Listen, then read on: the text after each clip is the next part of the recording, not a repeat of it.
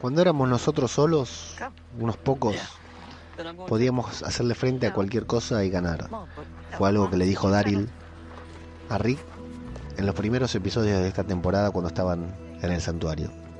A Daryl no le convencía el ser muchos, el estar en comunidad, el trabajar en comunidad, mucho menos con esos malditos salvadores que querían seguir siendo Negan. Por eso Daryl ahora es un ermitaño, es una persona que está afuera, solo, con un perro, con perro, con un perro llamado perro. Sin embargo, varias veces en el capítulo vamos a ver que hay muchas personas que quieren vivir en comunidad, que necesitan mantener abiertos canales de comunicación, que infringen leyes y normas por ellos mismos impuestas para mantener los canales de comunicación a salvo, fuertes. También nos van a sugerir que la única forma de vencer a seres primitivos es uniéndonos y apelando a esas cuestiones que solo una mente evolucionada puede crear como el arte, la música, la pintura, las historias. Así que de eso es de lo que se está tratando de Walking Dead en estos episodios, de varias comunidades independientes, desunidas, peleadas, tal vez, que van a tener que unirse inevitablemente para enfrentar a un enemigo en común. Esto es Zombie, cultura popular. Otro podcast sobre The Walking Dead. Vengan, vengan, síganme, vamos todos juntos, todos a la vez, siempre hacia adelante,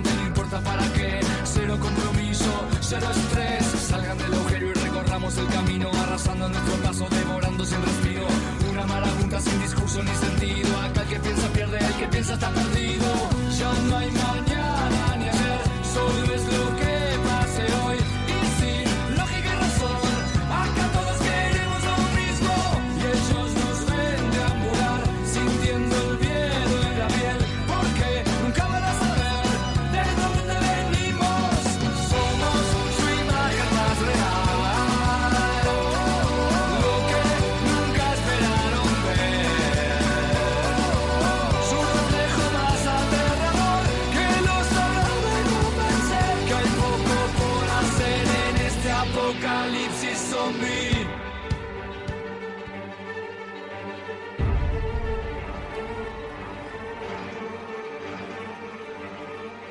¿Qué tal, amigos? Sean bienvenidos a una nueva entrega de Zombie, Cultura Popular, el podcast de Radio de Babel en el que hablamos de nuestra serie de zombies favorita, hablamos sobre The Walking Dead y en esta ocasión para analizar el séptimo episodio de la novena temporada de The Walking Dead titulado Stradivarius y eh, comentario aparte o que viene al caso dirigido, debut como director de un viejo y querido personaje de Walking Dead, el actor Michael Kudlitz, actor-director, ahora más conocido también como el sargento Abraham Ford, quien fue reventado a batazos por Lucille, por Negan, y quien nos enteramos, algunos nos sorprendimos de que no es pelirrojo, sí señores, es rubio nomás, y se tenía de pelirrojo, actorazo, ¿eh? lo he visto hablando fuera del personaje, y la verdad que hay que destacar y reconocer la labor que hacía para hacer ese tipo rudo y tosco porque eh, todo lo contrario a eso es lo que representa el sargento Abraham Ford, eh, el actor que interpretaba a Abraham, eh, Michael Kudlitz, que hizo su debut cinematográfico. Dicen que había pedido desde que empezó en The Walking Dead, que pidió dirigir, a, que le gustaría dirigir algún episodio, dijeron, bueno, lo vamos a charlar, y finalmente lo convocaron para dirigir este capítulo, como ya nos han ido anticipando que algún día, algún día nuestro querido Andrew Lincoln volverá también para dirigir un capítulo. Bueno, Stradivarius, el penúltimo capítulo antes del mid-season. Eh, antes de empezar a destriparlo, www.radiodebabel.com es nuestra página web donde encontrarán todos los episodios de Zombie Cultura Popular, otros programas que estamos haciendo y artículos relacionados con todas nuestras pasiones, gustos y diversiones arroba zombicultura en Twitter, arroba zombicultura popular en Instagram, zombicultura popular en Facebook y eh, nuestro canal de Telegram que es t.me barra zombicp. El episodio comienza con Rosita, Rosita escapando, cansada, deshidratada, nos enteramos también sucia, porque en el episodio anterior se había llenado de barro para camuflarse de esos extraños caminantes que la perseguían junto a Eugene. La vemos sola, vemos que ha dejado a Eugene atrás, no sabemos qué pasó con él.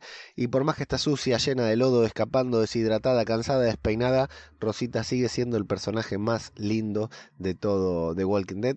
Escapa de manera muy sexy, huye. Mientras escuchamos de fondo los susurros, los susurros que se escuchan de forma omnipresente, parece que se escucharan en todos lados como si salieran de algunos parlantes sobre los árboles, se escuchan los susurros que dicen nos estamos acercando, no dejen que se escape, la encontramos, en, ese, el momento cuando ella se detiene, dicen la encontramos, busquen al otro, intuimos que hablan de Eugene, eh, habla, dicen atrápenla para, Rosita en, en su huida intenta tomar un poco de agua que se le terminó y finalmente se golpea, se desmaya, se golpea y empiezan los títulos. Una escena muy de película de terror, muy cortita la intro de este capítulo, una escena muy de película de terror que bueno, sí, podemos decir que estuvo, no nos vamos a poner en fanáticos, como es habitual en este podcast, pero podemos decir que estuvo bien, bien eh, dirigida por Michael Kudlitz. Entendemos que estos caminantes que los están persiguiendo, eh, Rosita está muy experimentada en el apocalipsis zombie, no es una persona que tenga miedo para los caminantes, sin embargo se, se encuentra aterrada, cansada, deshidratada, nos informan después, o sea, se ve que estuvo escapando mucho y que le costó mucho eh, deshacerse de sus perseguidores. Lo único que me queda medio raro es que dicen atrápenla, ahí está y finalmente sabemos que no la atraparon, pero bueno, la serie, el episodio luego de los títulos sigue con Daryl, Henry y Carol que se habían encontrado en el último, en, la en una de las últimas escenas del capítulo anterior, que van avanzando por el bosque que está lleno de trampas, mientras Henry va mirando tipo sorprendido a este macho alfa que es Daryl. Daryl tiene un campamento muy bien armado con trampas, con cocina con un bote al cual Carol le dice que no no lo, reparó todavía. Esto nos da la pauta de que Carol ya sabía dónde él estaba, digamos, sabía que tenía un bote que se le había roto y que Daryl no lo reparó. Y nos da la pauta también de que Daryl hace mucho tiempo que está ahí porque está muy bien asentado en ese lugar, está muy cómodo, no es un campamento improvisado, sino que evidentemente, como nosotros lo imaginábamos, estaba viviendo ahí. Conocemos a Perro, no a El Perro, a Perro, gran nombre. A mí me pareció, hay debate en las redes sociales por el nombre de este animal, a mí me pareció ponerle perro a ese perro, me parece, a un perro me parece un nombre sensacional. Eh, muy de Daryl, si lo pensamos un segundito, ¿qué nombre le iba a poner Daryl? Mer, Rick, la verdad que está, me parece muy, muy bien que le haya puesto perro. Y bueno, de hecho nosotros tenemos un gato que se llama Tigre, así que eso, esas cosas pasan. Eh, Hace tiempo parece que no come porque Daryl le dice cuándo fue la última, Carol le dice cuándo fue la última vez que comiste y Daryl le dice el perro comió ayer. Y vemos que Daryl observamos que está en la cuenca del río, en donde luego también nos vamos a enterar que estuvo buscando o que sigue buscando, aunque dice que no, el cuerpo de Rick Grimes. En otro punto del episodio vemos a Millón avanzando a caballo junto a los nuevos, que a quienes les dijo que los iba a llevar hacia Hilltop. Están yendo hacia el campamento que los nuevos dijeron que tenían, el cual nos enteramos por DJ, El Salvador, que ahora opera para Alejandría, parece fiel a Millón dice que están fuera, el campamento se encuentra bastante lejos, bastante alejado de la zona en la que ellos tienen controlada, en la zona en la que patrullan habitualmente, suponiendo de que estén diciendo la verdad, todavía desconfían de los nuevos. Y Millón y Sid, que van al costado en caballo, hablan eh, con mucha confidencia entre ellos. Sidic le dice que que no está de acuerdo en que se lo lleven, que lo lleve a Hilton porque cree que deberían. En realidad son cosas que se van diciendo mutuamente y el otro no las niega, por lo cual le da la razón. Sí, le dice que los nuevos le caen bien, le simpatizan a Millón y Millón le dice que bueno, que puede ser, pero que no por eso, no, eso no quiere decir que eh, confíe en ellos, por supuesto. Y Millón entiende que a Cidic no le parece correcto que se lo lleve a, a Hilltop. Eh, que a Siddiq le gustaría que los hubiera dejado ahí en Alejandría. Mientras tanto, en el carruaje, otro carruaje con asientos de auto, que me encanta cómo están reutilizando los materiales, Magna habla con los suyos sobre estar desarmados porque Millón tiene los cuchillos de ella y ella los quiere, habla con, con la chica, con Connie, la chica sordomuda, y debaten en voz alta, empiezan a debatir en voz alta hasta que luego se pasan a, a hablar el lenguaje de señas para que la gente de Millón no los escuchen. Yumiko este gran personaje oriental que eh, fue herido en el episodio pasado, recién habló en el final, me parece que también va para, para personajazo de la serie porque me pareció genial cada una de las intervenciones de este personaje. Se disculpa por la personalidad de Magna y le cuenta que está mal por la muerte de Bernie, ese muchacho que eh, el profe de música había Luke, el profe de música, había dicho, había contado que se había muerto el día anterior y que formaba parte de su grupo. Millón habla de, bueno, de ser familia, de que entiende de qué se referencia y nos dejan ahí eh, el detalle de la ropa que usaba para molestar a Magna, este hombre, una camisa colorinche, que bueno, va a ser importante un poquitito más adelante en el episodio. Le preguntan por Hilltop y ahí Millón nos cuenta que hace mucho tiempo que no va y que solo los está llevando porque es lo que le prometió a Judith, a lo cual ellos la cuestionan, dice, si hace mucho tiempo que no vas, ¿cómo sabes que es seguro? Pero bueno, Millón no les da explicaciones porque no está en posición de andar dándole explicaciones a estos cualquiera, pero sí sirve para que nosotros sepamos lo que intuíamos, que hace mucho tiempo que Millón no visita Hilltop, las comunidades están bastante, bastante separadas. En una con una música de fondo que desentona bastante con el, el clima que la serie está manteniendo los últimos episodios durante esta temporada, vemos un enorme, enorme y crecido Hilltop que evidentemente ha progresado muchísimo. Vemos que Inid es la enfermera. A Inid no le afecta el paso del tiempo. ¿eh? Pasaron seis años, no le creció el pelo, no le crecieron las gomas, no creció de altura. Parece que estuviera igual, Inid.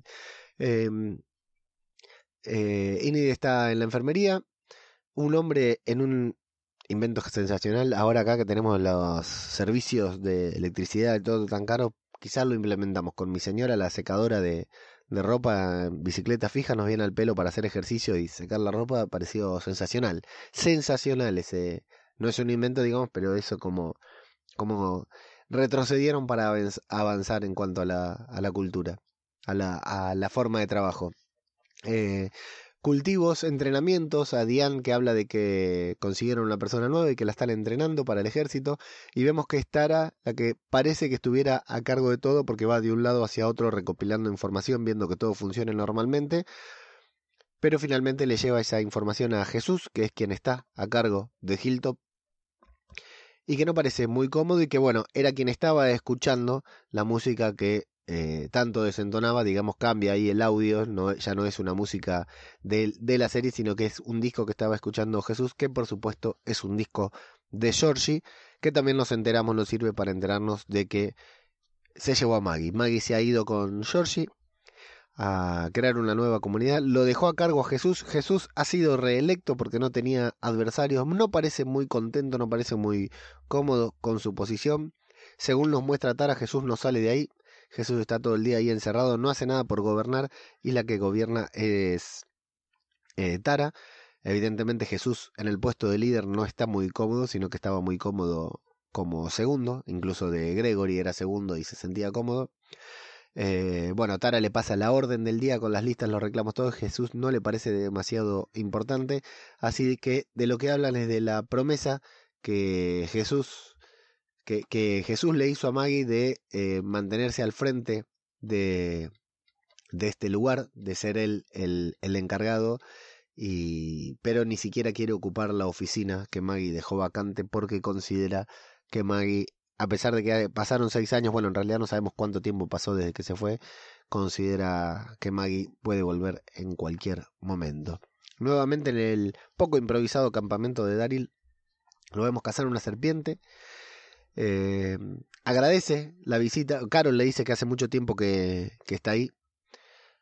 Que evidentemente hace mucho tiempo que está ahí Daryl, más tiempo del que prometió que iba a estar. Y Daryl le agradece por la visita.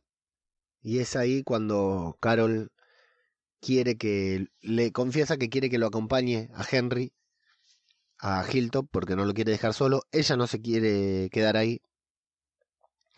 Eh, no se puede quedar porque tienen muchos problemas en el reino y quiere que Daryl lo acompañe a, a Henry para que lo cuide y Daryl le dice que no, que Henry va a aprender solo como aprendió él, como aprendió Carol, como aprendieron todos. Cuando llegan al campamento de Magna, Millón y los suyos ven un tráiler caído, un guiño al cómic, un guiño al momento en el que estos personajes aparecen en el cómic, que está muy bueno ahí. Dicen que la horda que lo, de la que ellos escapaban no pudo haber hecho eso, que tiene que haber sido una horda mucho más grande. Eh, y comienzan a caminar a los eh, comienzan a matar a los caminantes o, enfermos, como le dicen ellos, hediondos creo que le dicen, que se quedaron sepultados debajo del container que estaba ahí.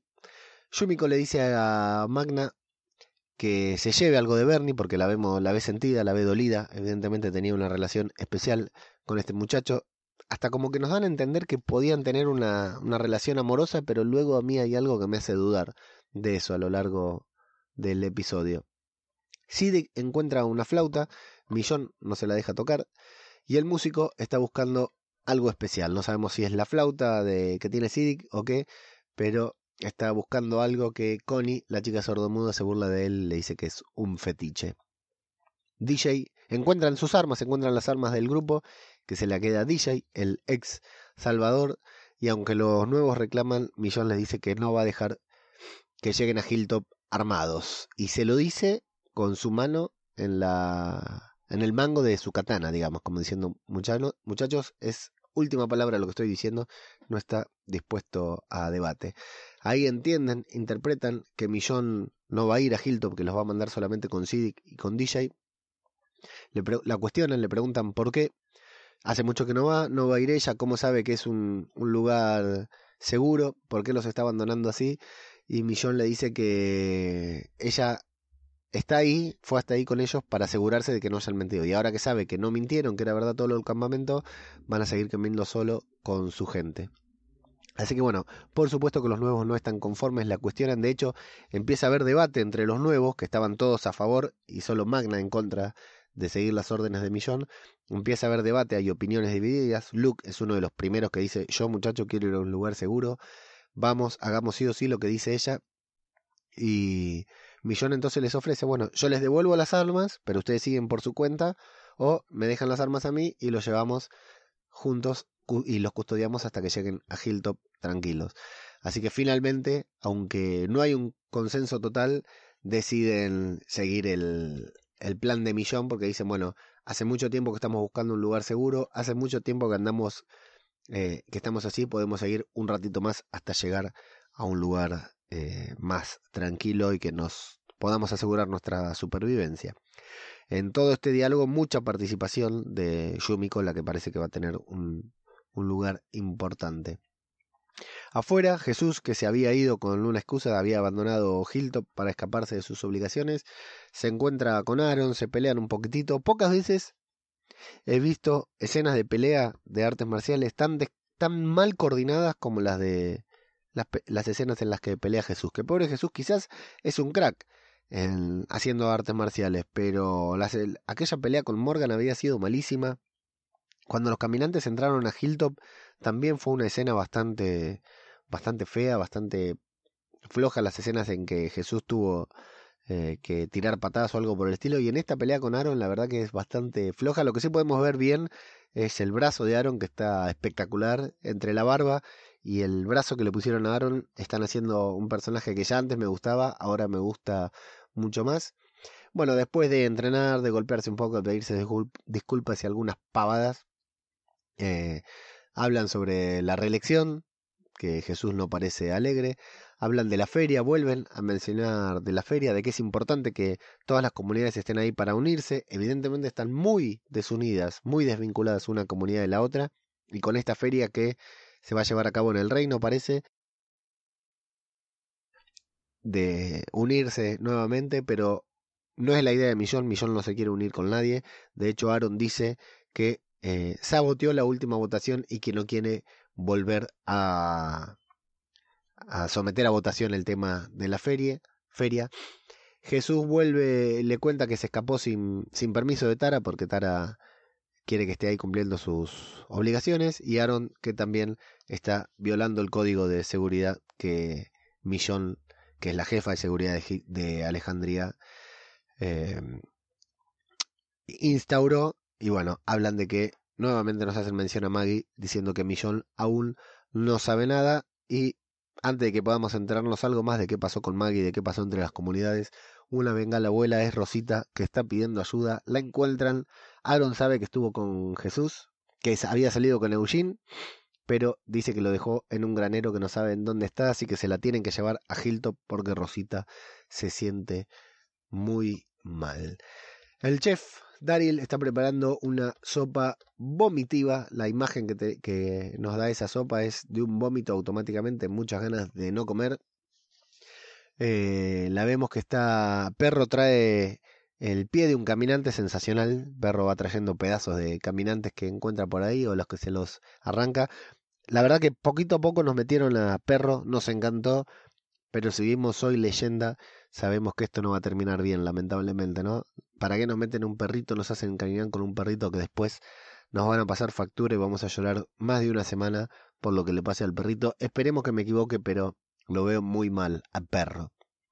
Eh, Daryl está pelando, despellejando una serpiente. Todo esto que hace Daryl cuando saca un conejo que, está en una trampa y la vuelve a poner, cuando pela la serpiente, cuando todas estas cosas de, de rudo de hombre salvaje que hace Daryl le quedan muy bien al actor, tal como nos lo presentaron en aquel eh, capítulo de la primera temporada que apareció matando a un ciervo que lo estaban comiendo los caminantes. Eh, la verdad que Daryl está aparece eh, toda esta función de, de, macho, de hombre duro de la naturaleza, en contacto con la naturaleza, le queda de 10 y ahora que le pusieron un perro, mejor aún. Bueno, Henry ahí por algo que dice Carol, que dice Daryl, entiende que Carol estaba ahí buscando un chaperón eh, dice que él no necesita ayuda, no necesita acompañante. Eh, se enoja con, con Carol y bueno, Carol se pone a cortarle el pelo, un corte imperceptible, ¿no? A mí la verdad que no, no, no me pareció que le hiciera un gran cambio de look, pero bueno, le ha cortado el pelo. Nos vuelven a, mostrar esa relación fraternal que hay entre los dos, que es, que es maravillosa, que está muy lejos de ser una relación amorosa. Eh, entonces ahí Daryl, en ese interín que se quedan callados, le dice, yo sé que crees que todavía lo estoy buscando, pero no lo estoy buscando, aunque nunca encontré su cuerpo, están hablando de Rick, por supuesto. Lo que pasa que a medida que fue pasando el tiempo, cada vez fue más fácil quedarme acá afuera y por como lo conocemos a Daryl, por como sabemos que fue, por cómo nos lo han mostrado, entendemos que es cierto que, que se siente más cómodo ahí en soledad y sin tener que depender de nadie, ni defender a nadie, ni ver morir a nadie. Eh, Daryl se encuentra en su ámbito ideal ahí y ahora que tiene a perro, mucho mejor.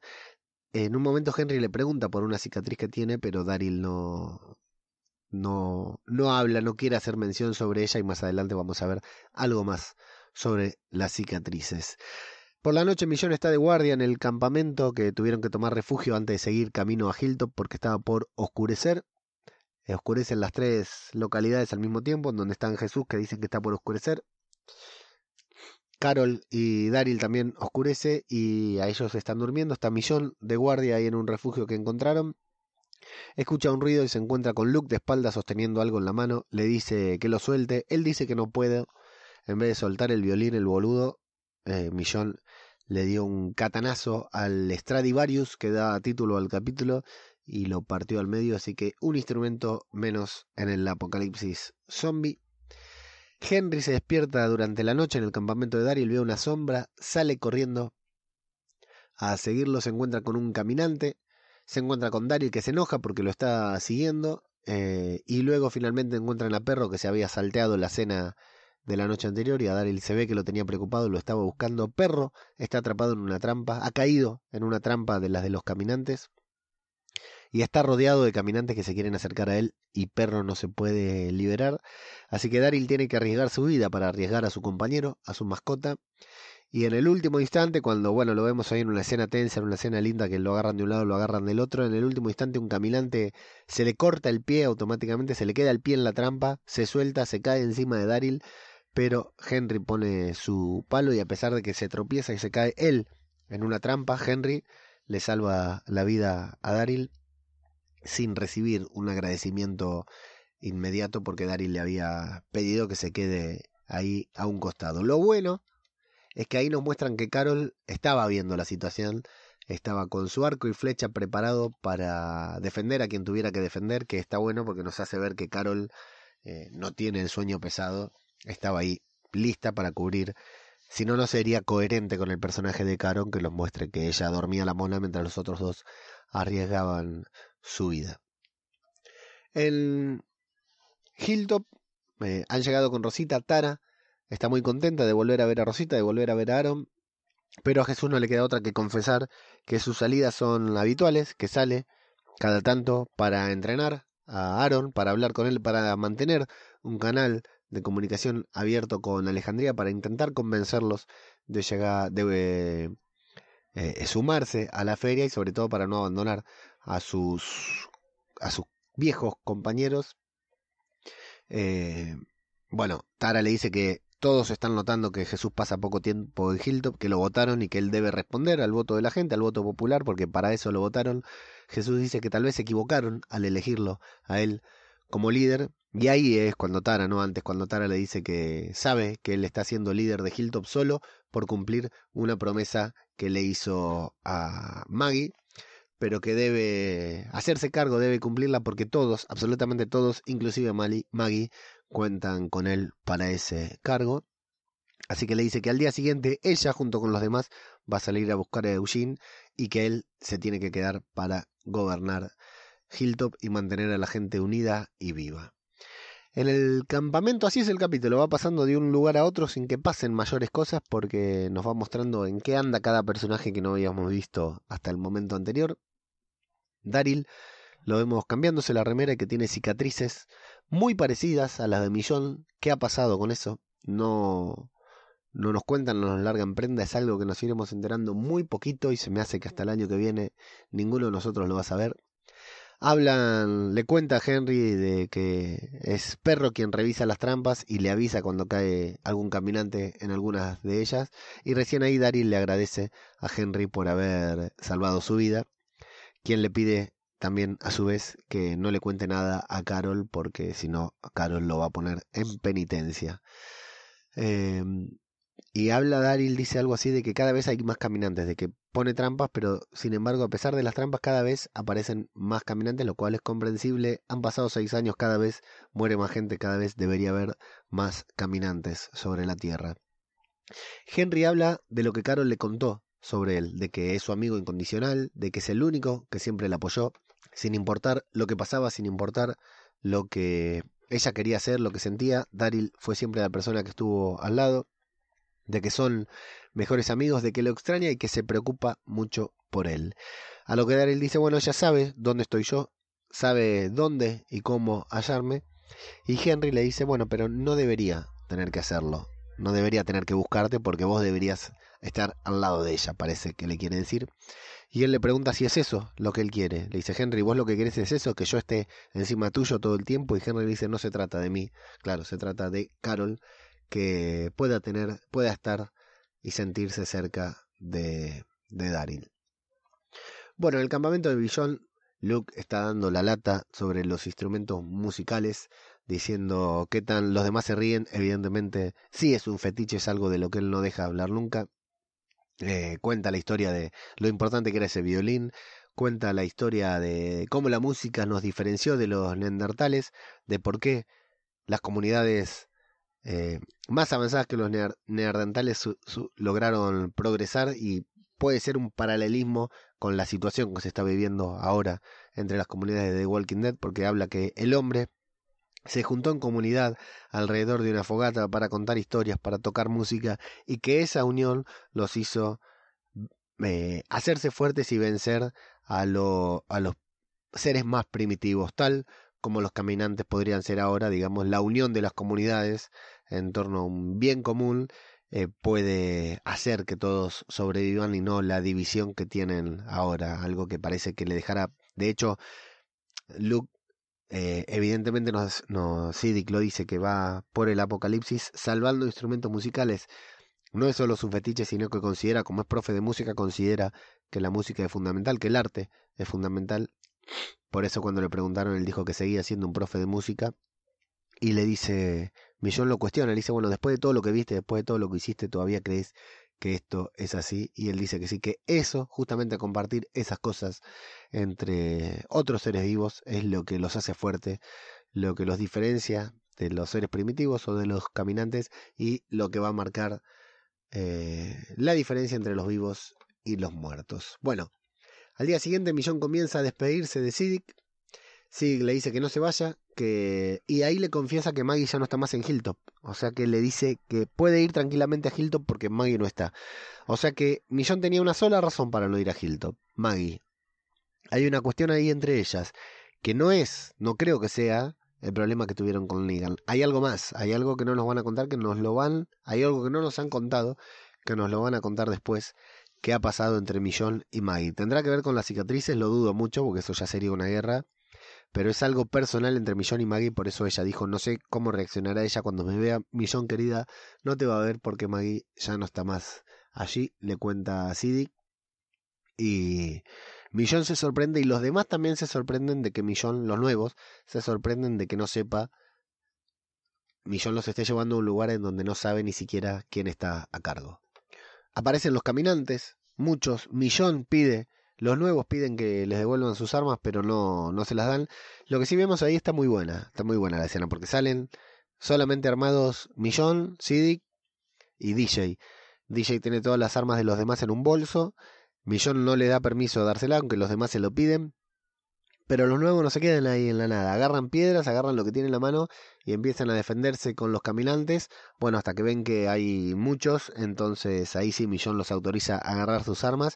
Y ahí es cuando realmente se pone bueno porque se arma un equipo. Los nuevos por primera vez se ponen en... Eh, que ya los habíamos visto actuar, que actuaban muy bien cuando hicieron su aparición en el capítulo y en el primer capítulo que aparecieron y acá bueno está cada uno con su arma están muy rodeados. De hecho es eh, Yumiko la que da las las órdenes dice bueno sepárense tal con tal tal con tal y tal con tal y los separa en grupos para que puedan llegar. Vemos que los dos chicos las dos chicas sordas Connie y su hermana eh, se defienden con gomeras. Acá les decimos gomeras no sé cómo se le dirá en otros países eh, Yumiko tiene un arco y flecha que me parece que va a ser espectacular, ese arco y flecha que tiene, porque aparte se ve que lo sabe utilizar muy bien. Y Magna creo que tiene unos puñales, unos cuchillos, sí, tiene ellos. Bueno, todos son muy buenos, salvo Luke, que lo vemos con una especie de, de, de martillo o algo parecido, pero que no mata ni a un solo caminante, me parece, porque va protegiendo a sus instrumentos, lo que sí es muy inteligente, porque abre puertas de dos autos que estaban ahí abandonados para que un caminante no pueda pasar y ahí está bueno porque lo ataca un caminante por atrás, se defiende con los mismos instrumentos que está intentando proteger y es Connie, la chica sorda, la que lo salva y él le da las gracias en medio de la huida con el lenguaje de señas. Yumiko apunta con su arco y flecha con de manera muy precisa logra derribar un toldo que cae arriba de varios caminantes liberando el camino que ellos tienen que atravesar y bueno y así cada uno de ellos va cumpliendo su función, se van acercando hasta que Millón entiende que es la misma horda que destrozó su campamento porque ahí está Bernie, encuentran a Bernie con la camisa que tenía mucha razón Magna en odiar. A todos les duele, pero Magna se quiebra, Magna se pone muy mal, se pone a llorar, no lo puede matar. Es Millón quien lo quien termina con su vida. Ahí en ese momento está muy linda la escena, muy emotiva porque los vemos a todos que se quiebran por el tema de ver a Bernie ahí, un muy lindo zombie Bernie con las tripas colgando pero hay unos caminantes que pasan por atrás que ni los miran, van para otro lugar, digamos, como que no tenían hambre o algo por el estilo. Y hasta Millón se queda mal en ese momento porque le dice, bueno, nos tenemos que ir y se preocupa de que por primera vez de que Magna se una a ellos. Le dice, bueno, vámonos, nos tenemos que ir y finalmente está claro que eh, logran escapar. En el campamento también al día siguiente, Daryl y Carol hacen como si nada hubiera sucedido, pero vemos que Daryl los va a acompañar a Hilltop, curiosamente en moto, porque es el único vehículo que parece que aún tiene combustible, la moto de Daryl. No sé si es porque no la usa hace seis años o por qué, pero todavía puede seguir trasladándose en su moto. Los nuevos van golpeados, los vemos cabizbajos por la muerte de Bernie. Billon intenta mostrarse mostrar que empatiza con su pérdida, que entiende, de hecho dice que, que los entiende, que sabe que se siente fracasar en cuanto a proteger a los suyos. Entendemos claramente que está hablando de Rick, que está hablando de Carl, tal vez. Ellos dicen que lo único que quieren, que se van a recuperar, que lo único que quieren es un lugar seguro y Millón les asegura que, que lo van a tener. Y cuando empiezan a despedirse y a hablar sobre nuevamente sobre Maggie, eh, recién ahí Siddick le puede contar que Maggie se fue con Georgie a construir una comunidad que está en algún lugar lejos, dice, construyendo una nueva comunidad.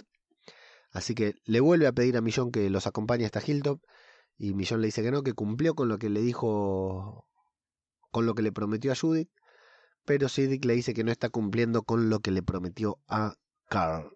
No sé exactamente a qué hace referencia Siddick con, con lo de Carl, pero eh, no, no, no, no hace falta que lo mencionen, chicos. Todavía tenemos el corazón roto.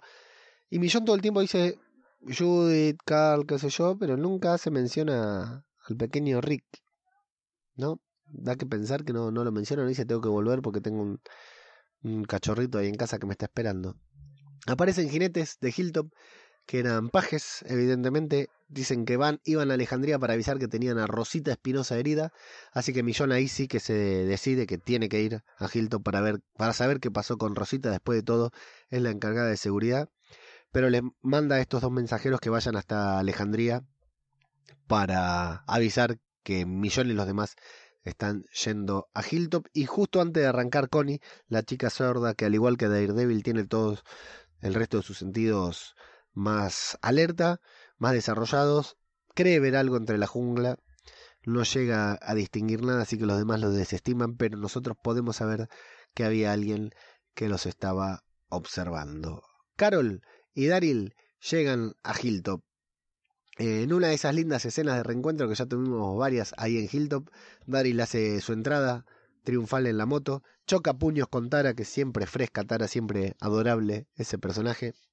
Henry se muestra muy interesado por Init porque está preocupado de que Init no lo reconozca. Evidentemente está enamorado, está, la tiene idealizada a la pequeña doctorcita Init.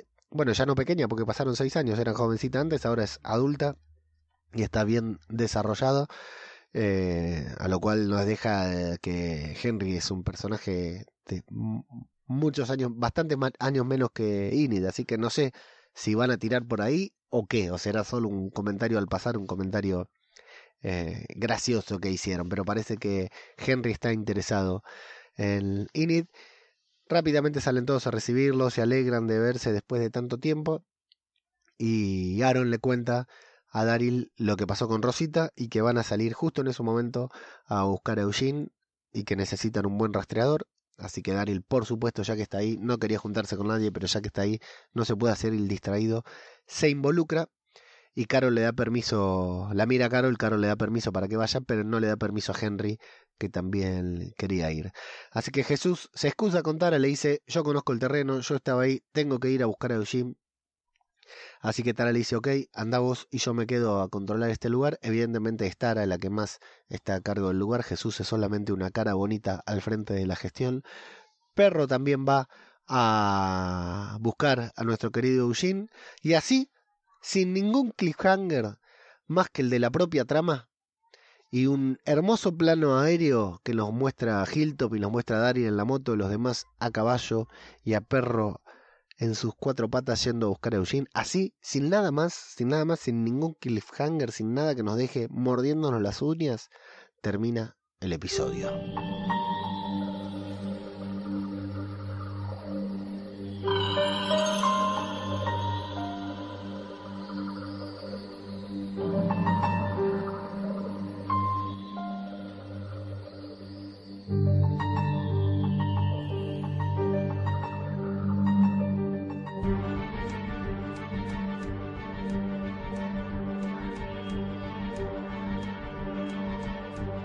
Stradivarius, el séptimo episodio de la novena temporada de The Walking Dead, dirigido por Michael Kudlitz, el actor que interpretaba a Abraham. Un capítulo tranquilo, tal vez el primer episodio tan tranquilo de la novena temporada que nos tuvo tan contentos, nos tiene tan felices, un episodio de estos de los que hacemos podcast, review y hablamos de las series como si supiéramos, como si entendiéramos algo, nos gusta decir un episodio de transición, lo decimos en, en tono serio, así como haciéndonos los intelectuales, aunque estamos haciendo, hablando de una serie de zombies.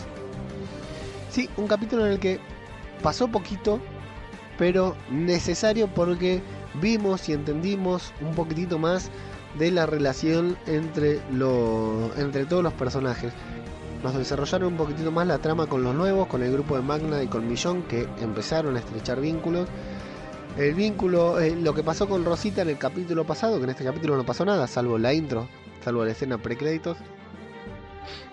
En este capítulo no ha pasado nada con Rosita, sin embargo eso es el disparador para que Millón se decida a llegar finalmente a Hilltop y las comunidades vuelvan a unirse porque tenemos a Hilltop, en Hilltop por supuesto, tenemos a Carol y a Henry del reino en Hilltop, tenemos a Aaron y a Rosita en Hilltop y a Daryl que viene, juega, trabaja freelance también y todos unidos se van, están ya puestos a a buscar, a encontrar eh, a Eugene y a saber qué pasó. Todavía no pueden, no pudieron enterarse de los susurros que nosotros sí ya escuchamos porque Rosita aún está inconsciente, está desmayada, se siente muy mal, pobrecita. Así que un capítulo tranquilo que no nos deja locos para ver el capítulo que viene, el final de la mitad de temporada, el mid-season. Chicos, el lunes que viene estaremos acá hablando sobre The Walking Dead y yo no hablaremos más hasta febrero, marzo del año que viene. Increíble lo rápido que pasó esta temporada. Pero a pesar de haber sido un capítulo tranquilo, a pesar, a pesar de hacer un, haber sido un capítulo eh, de transición, volvemos a decir, haciéndonos los intelectuales, fue un capítulo que te deja con ganas de más. Porque sabes que ahora sí tienen que precipitar el final. Eh, en este capítulo nos mostraron qué pasaba con Daryl y cómo era la vida de Daryl en particular. Nos volvieron a estrechar vínculos entre eh, Daryl y Carol. Eh, nos mostraron el tema de Aaron y Jesús para ir cerrándonos un poquitito cómo se estuvieron comunicando, cómo se estuvieron manejando las comunidades a lo largo de estos seis años que pasaron luego de la desaparición de Rick. Nos mostraron lo que queríamos ver, queríamos saber que habían ido a buscar a Rick, Queríamos eh, enterarnos de que se habían asegurado de que Rick no estaba muerto, de que Rick estaba muerto. O sea, yo no creo que se conformen con no haber encontrado un cuerpo. Y bueno, por supuesto, Daryl estuvo seis años buscándolo, los demás habrán abandonado antes la búsqueda, pero Daryl está ahí al costado del río donde lo buscó. Habrá, y Carol le habla de un bote. Tiene un bote por el que transitó el río de un lado, navegó el río de un lado hacia el otro buscando ese cuerpo de Rick. Imagínense la cantidad de cuerpos de caminantes quemados que habrá encontrado y en cuántos habrá buscado a su viejo amigo y hermano. Entonces está bien porque nos muestra qué ha ido pasando en Hilltop, que no lo veíamos cómo creció. En el reino ya lo habíamos visto, en Alejandría también, y nos muestra cómo están las relaciones entre todas las comunidades, entre los personajes de diferentes comunidades, cómo todos sabían que Maggie había renunciado, pero se habían cuidado de, decírselo a Millón. Cómo Millón se ha convertido en la nueva líder, evidentemente, para mí, Millón se ha convertido en la nueva, en el nuevo gran personaje de la serie. Es un personaje hermoso, es un personaje recio, duro, parece que ha perdido toda su humanidad si no fuera por los hijos que tiene ahí en Alejandría que la están esperando. Eh, sería implacable. Es la Millón que supimos conocer, pero ahora líder, porque nunca fue líder Millón, siempre fue de perfil muy bajo, siempre fue recia, siempre fue dura, siempre fue eh, de no negociar, eh, de, ir al frente, de avanzar, de, de no dejarse atemorizar por los demás pero en las últimas temporadas enamorada de Rick, teniendo que cuidar a, Judith, teniendo que establecer leyes para que las comunidades puedan sobrevivir y poder mantener la paz. Eh, vimos su personaje desdibujado, reducido a otra cosa y ahora eh, no es solo la millón que queríamos ver, sino que es millón eh, potenciada, es mucho más millón de lo que fue siempre, es completamente intransigente en lo que dice y viene lo que pasó con la votación para que Alejandría participe de la feria, votaron en contra porque Millón les tumbó la votación cuando hicieron la votación para que los, nuevos, la gente de Magna se quedaran, ella dijo que no, y los demás votaron todos que no, aunque estaban todos en contra. O sea, realmente Millón es de temer. Es el nuevo gran personaje de Walking Dead, es la nueva líder de todas las comunidades, evidentemente, aunque estén separadas, es la que va a llevar la voz cantante, la voz de mando. Y bueno, ha servido el capítulo para mostrarnos todo esto y como lo de los caminantes estos que susurran, por no decir otro nombre, los tenemos ahí vigente. Bueno, ya si vimos el tráiler, si vieron el tráiler de la temporada del próximo capítulo del Limit Season, sabemos que probablemente se dispare todo en el próximo episodio. ¿Hay incertidumbres? Hay algunas incertidumbres todavía. Una pena no haber visto a Judith en este capítulo porque eh, tengo ganas de verla en todos los capítulos. Nuevamente no vimos a Negan, no había necesidad porque no estuvimos en Alejandría. Y bueno, creo que no hay mucho más que hablar del episodio salvo que sean ustedes, los seguidores de este podcast, quienes hayan notado algo más y nos lo hagan saber en los comentarios. Vengan, vengan, síganme, vamos todos juntos, todos a la vez. Tenemos encuesta en Twitter sobre las opiniones del nuevo episodio, del último episodio de Walking Dead. Tenemos un 21% que votó, esperaba un poco más. Un 68% que votó todo listo para el final, o sea que sí, nos acomodaron las piezas. Un 0% que votó por la opción intrascendente. Me sorprende ¿eh? que nadie haya dicho que era un capítulo intrascendente. Vamos a ver qué pasa en los comentarios. Y un 11% que pregunta si la serie está en Netflix. Claro, esa opción la pusimos nosotros, digamos, pero no, no está en Netflix, chicos. Hay que verla pirata o pagando el servicio de cable. Eh, así que 68% votó que todo listo para el final, sí, tal cual. Están todas las piezas colocadas y listas para que eh, sea un capitulazo. ¿eh? Y ahora sí, el domingo que viene, el lunes que viene, cuando veas el capítulo, quedemos todos tirados en el piso, golpeándonos la cabeza contra la pared como Negan, diciendo la puta madre y ahora hasta cuándo tengo que esperar.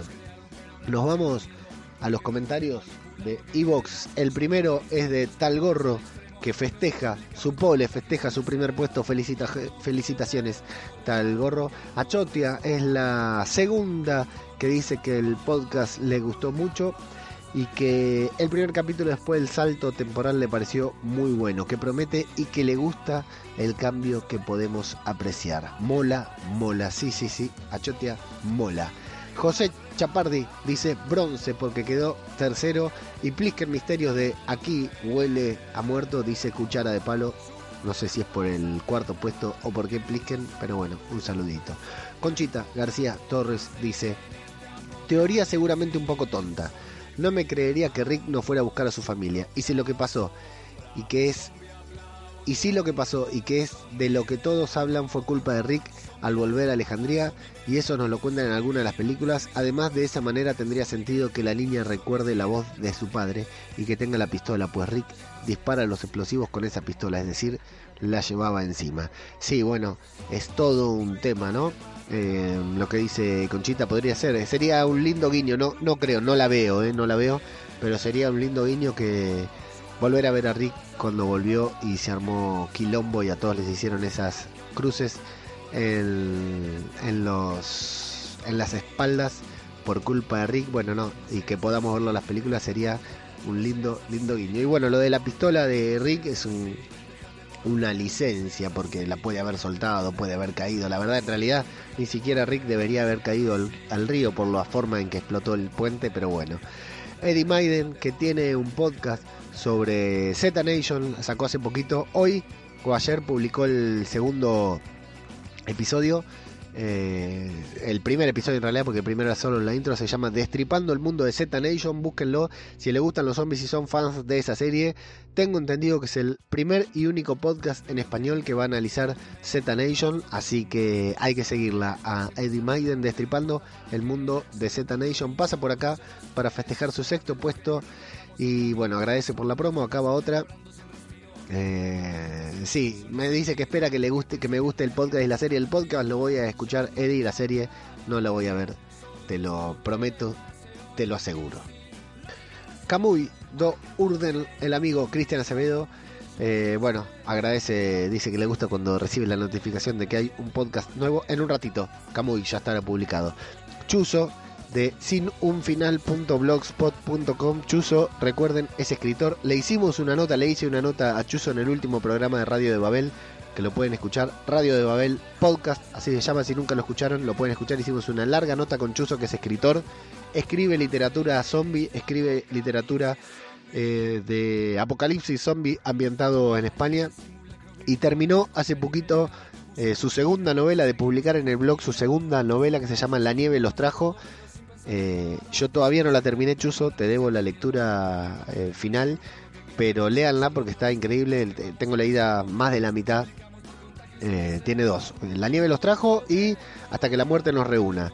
Después tiene otras cosas publicadas, pero busquen en el blog de Chuzo porque es increíble lo que escribe este muchacho. Sinunfinal.blogspot.com eh, Búsquenlo, léanlo y coméntenle para que sepa que lo leyeron. Chuzo dice, hola Leo, hacía tiempo que no comentaba y qué mejor ocasión para hacerlo que en este episodio. Bueno, dice que le gustó el monólogo del principio, no me acuerdo cuál era. Nos empeñamos en que aparezcan zombies y olvidamos que lo importante de esta serie, como como ha dicho infinidad de veces Kirkman, el autor del cómic, en que lo que le interesa es cómo se comporta el humano ante un apocalipsis. Qué bonito ver, va a ser ver la evolución de Judith como la primera niña nacida post-apocalipsis, sin conocer móviles, internet o ver volar aviones. Me interesa mucho este aspecto y sobre todo su relación con Negan, que aunque nos pueda sorprender, dará consejos a Judith para que sea la mejor, estoy seguro, sí, tal cual, Chuso, yo también coincido en, querer ver la evolución de Judith y la relación entre Negan y Judith, porque evidentemente luego de tanto tiempo eh, Judith tiene que tener una, una relación de fraternal con Negan, aunque sepa que es alguien con quien no se tiene que meter. Tengo una respuesta por ahí cambiando. Ah, sí, Camuy agregaba en su comentario que él pensaba dejar de ver la serie si Rick, cuando Rick se fuera, pero le está gustando todo lo que hace la nueva showrunner, sí, que viene, viene muy bien. El amigo Sorianox, que tiene un podcast que hace mucho que no publica, pero bueno, eh, sonrisas y podcast, dice Leo, querido amigo, comentas en el podcast que la crecida de pelo de Carol es exagerado, te comento que el pelo humano suele crecer un centímetro por mes de media en 6 años, hubiese crecido 72 centímetros, así que no le veo tan exagerado. Sí, Sorianox, bueno, puede ser. Anda, eso de la crecida del pelo, anda y comentáselo a los dos calvos, esos amigos que tenés, a ver qué opinan. Alberti Olmo, Costilla, dice, hola una semana más, pues me ha parecido un capítulo genial me deja con ganas de que sea lunes ya. Todas las tramas me han parecido muy interesantes, aunque me ha faltado algo más de Daryl. Un saludo. Acá lo tenés, Alberti, acá está. Todo lo de Daryl que necesitamos ver estuvo en este capítulo. El gran seriéfago dice, pues yo estaba convencido que la serie se había desvinculado del cómic, como puse en el capítulo anterior. Idealmente lo que ha hecho ha sido ajustar los personajes para seguir con la trama comiquera. Eric asume aparentemente las tramas de Carl. Eh, Henry querrás decir, seriéfago, nos hablan de la futura feria que se va a celebrar y comienzan la trama de los zombies habladores. Estoy encantado con la evolución de los personajes y los nuevos personajes aparecidos y las tramas que nos proponen. Sí, yo también, seriéfago, espero que te haya gustado este porque a mí me pareció muy bien. Ah, y ahí abajo se corrige que quería decir Henry, no Eric. Eh, la constante, imagino que David Moulet, que tiene el podcast, también ese podcast tan lindo en el que a veces me invitan, como siempre, va, me invitan siempre, voy cuando puedo. Como siempre, un gran podcast. Un abrazo muy grande desde Madrid. Saludos para vos, David. Karel desde México, que tiene un podcast también, nunca lo menciono. Guiones adaptados, dice pelotudo. Si es cierto que Maggie no vuelve a aparecer, se me haría una culerada para con la actriz y el personaje. Entiendo que la salida de Rick era mucho más importante, pero que no la pasen ni diciendo algo como, bueno, me voy, chau, me parece atroz. ¿Crees que dejen entrar a Daryl a Hilltop con las mugres que lleva? Entró, pero bueno, se tuvo que cortar el pelo, ¿viste? Porque si no, evidentemente Jesús, que tiene toda esa, esa, esa onda, ese look, no lo iba a dejar entrar. Y bueno, sí, Carol, la sacaron así nomás a Maggie. Una pena, ¿eh?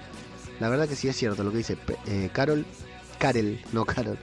Es una pena que hayan sacado así a, a Maggie porque el personaje no se lo merecía. No sé la actriz, pero el personaje no se lo merecía. Necesitaba otra salida y no, no nos dejan ver al pequeño Herschel que tanto nos gustaba, ese chinito lindo. Nosotros también lo queremos a él, que es hijo de Glenn. Pero bueno, lo que pasa es que lo de Maggie no se sabe. Capaz que la serie ella que está haciendo fracasa y vuelve.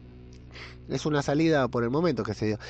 Eh, a mí lo que más me duele de, de la salida de Maggie, más allá de la injusticia para con la actriz, como dice Karel, es eh, lo de Georgie, esta, esta historia que nos empezaron a vender de Georgie, de que tiene medio, que le manda carta, que tiene recursos, que una cosa, que la clave, lo que fuera, y solo una excusa para sacar a Maggie. Esa trama tiene que volver. Y si vuelve esa trama, de alguna manera tiene que volver Maggie también. Eso es lo que más me duele a mí, que nos hayan dejado de lado esa trama que también parecía tan colgada cuando apareció. John Nieve 99 que tiene el podcast sobre expedientes X, la verdad está ahí afuera, dice, en este capítulo Leo quisiera ser el cura Gabriel. Sí, yo también, todavía estamos hablando del anterior, por supuesto. A mí me ha parecido que, aunque hay un consejo, es Millón de Audaces la que ha tomado el rol de Rick.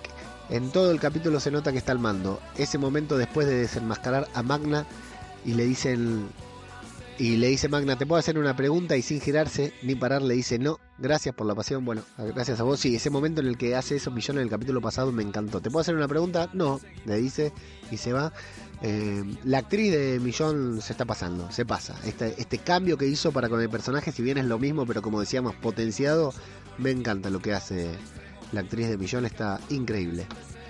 Jimmy, Jazz, desde Roca Dragón. Jimmy, me enteré que fue tu cumpleaños y no tengo medio para saludarte, así que te mando un abrazo enorme, espero que la hayas pasado muy bien. Dice Jimmy, bueno, de este capítulo solo puedo decir que volvemos a las escenas absurdas y rodadas como si fueran una película de Antena 3 de sábado a la tarde. Como el inicio con ese bosque a lo Blade Witch Project y esos susurros por megafonía. Ya estamos en el episodio de hoy. No me gustó mucho la dirección, pero bueno, no puedo hablar muy mal de la serie porque todo lo que está pasando me está interesando. No hay momentos que aburran en exceso y me apetece ver más de todas las tramas. Estoy contenta de haber aguantado la temporada 8. Estoy contenta de haber aguantado la temporada 8. Sí, sabemos que te, que te costó mucho, Jimmy. Está bien el detalle del Bernie zombificado. Creo que es algo que Millón teme encontrarse un día con Rick. Buen, buen punto ahí, ¿eh? Que para ella está muerto y su cuerpo nunca ha aparecido. Me jode que hayan metido a Albóndiga en la serie.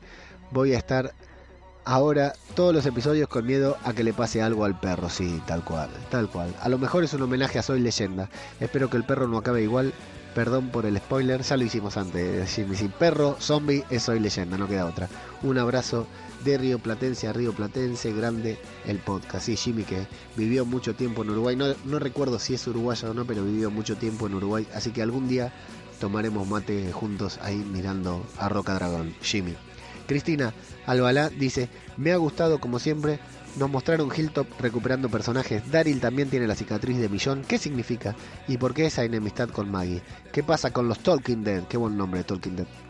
Creo que el mid-season no avanzará mucho más sobre ellos, aún es la presentación y con ganas de escuchar el podcast. Gracias, Cristina. Y Rock and Roll Radio que tiene ese gran podcast de rock que dice, buenas Leo, al igual que dije en el episodio anterior, me gustó y me pareció un muy buen nuevo comienzo. He de decir que este me ha dejado algo indiferente y no me ha gustado especialmente. Me ha parecido bastante relleno. Parece que se ha notado bastante que el que lo dirige es más bien actor que director. Podría dedicarse a lo suyo y dejarse de caprichitos de dirigir episodios. Destacar para lo que ha quedado el actor de las adolescentes de los 80. C. Thomas Howell, al ver al hombre en los créditos, esperaba verle en un papel algo más relevante y no de mensajero de Hilltop a modo cameo. Esperando oír tu resumen para sentir que mejora todo. Lo visto hoy. Saludos y rock and roll, crack. La verdad que no sabía, ahora voy a voy a googlear a C. Thomas Howell, no sabía que era un actor adolescente de los 80, uno de los mensajeros de de Hilltop. Buen buen punto ahí, Raúl, así que ahora ahora me voy a fijar. Eh, bueno, sí, a mí me gustó el capítulo. La dirección me parece que no estuvo mal ni estuvo bien. No, no, sé, no hay mucho para destacarle, pero sí, me, parece me parece que estuvo correcto. No sé, hay un par de cositas que me gustaron. Y lo intrascendente de la trama creo que no fue la dirección, sino el guion. Era un capítulo plancha, era el capítulo antes del mid-season, así que mucho más que eso no, no iba a pasar, me imagino. En fin. Como verán, no hay mucho más que analizar. Estoy grabando un poquitito más temprano que de costumbre porque es feriado en Argentina, así que hoy duermo dos horas más bien para, para poder eh, eh, publicar el podcast a horario.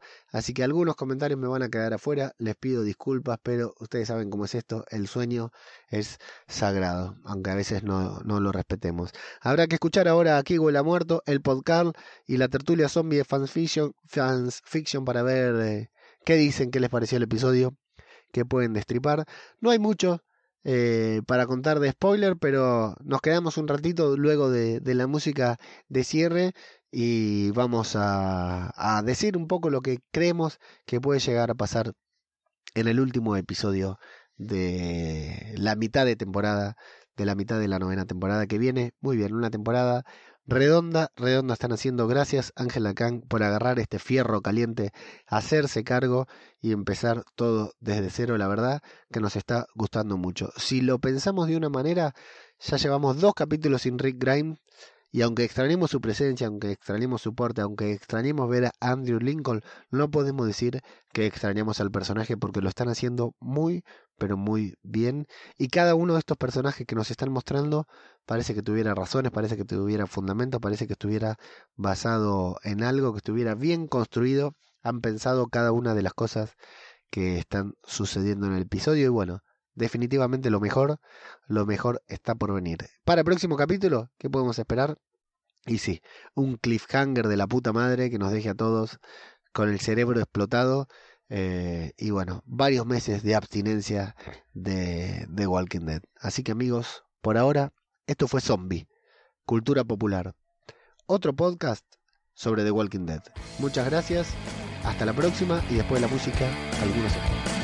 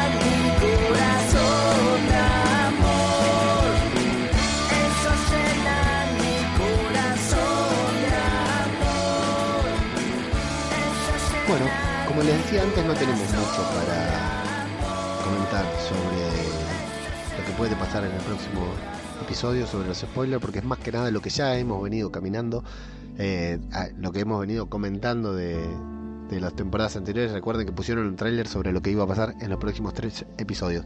Sabemos que aparece Eugene, que lo van a encontrar a Eugene, que habla de los caminantes que hablan, que no es un hordo común, que van a volver, que, lo, que están buscando, que lo están buscando a él, y bueno, lo difícil que va a resultar para ellos comprender esta situación hasta que finalmente la pueden ver tal como lo vimos en el tráiler que todos divisan a una horda que se mueve en dirección hacia algún lugar digamos de manera voluntaria que no es que van a la ligera como siempre los caminantes que van muertos. Tenemos en los trailers eh, un- unos momentos muy lindos. Parece que va a estar muy enfocado en, en asustar con esto de los susurradores nosotros que sabemos los que estamos escuchando acá que sabemos que son eh, los susurradores.